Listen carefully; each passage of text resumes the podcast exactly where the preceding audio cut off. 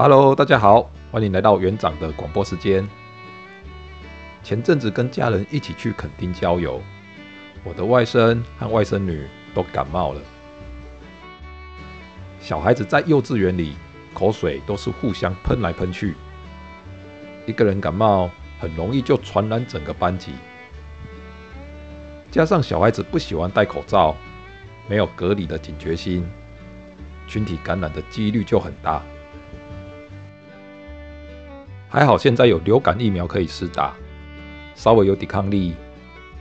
虽然感冒了，症状还算轻微，只是一直流鼻水，鼻水混着流下来的口水，一脸啊看起来呆萌呆萌的。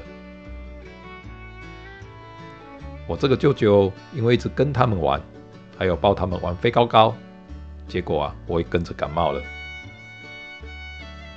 我没打疫苗，问我为什么不打疫苗呢？因为我怕打针，很好笑的理由。不过，如果是流感高风险的人，建议还是施打疫苗。流感严重起来，必须要住院治疗，也有可能会致命。应该要克服打针的恐惧，接种疫苗比较健康。我的流感症状跟我家的小朋友差不多：上呼吸道感染、鼻塞、有痰、低度发烧。拿了药吃了几次之后，休息了两个星期，所以两个星期啊都没有运动。国民健康署建议。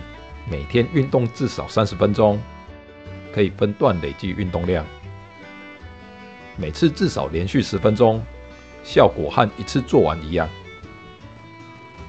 例如，三十分钟的运动时间可以拆成两次十五分钟，或是三次十分钟完成。这是最低的运动量哦。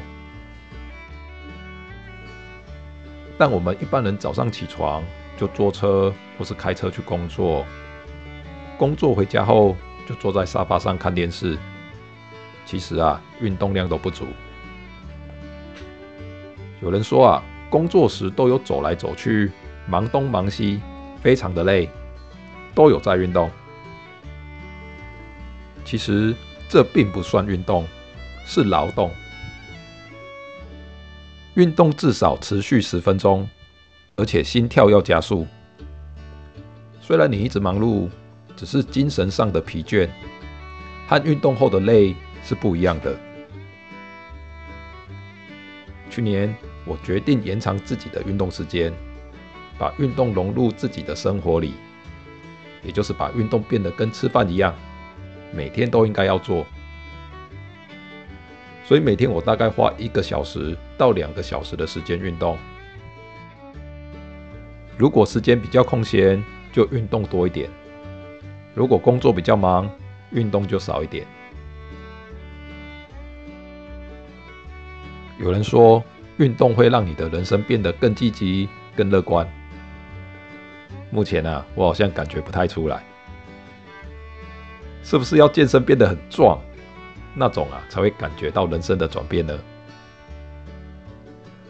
对了，我发现运动的好处是。体力可以变得很好，可以跟我的外甥和外甥女玩很久，推娃娃车也可以推很久，也可以变成人体挂钩，搬很多婴儿用品。感冒休息两个星期之后，我开始日常的运动。隔了一阵子没运动，我担心体力会变差，实际上却不是如此。我突然发现体力好像变得更好了，肌肉的力量也变得更强了，伏地挺身也可以多做好几个，跑步起来变得更轻，游泳可以游得更久。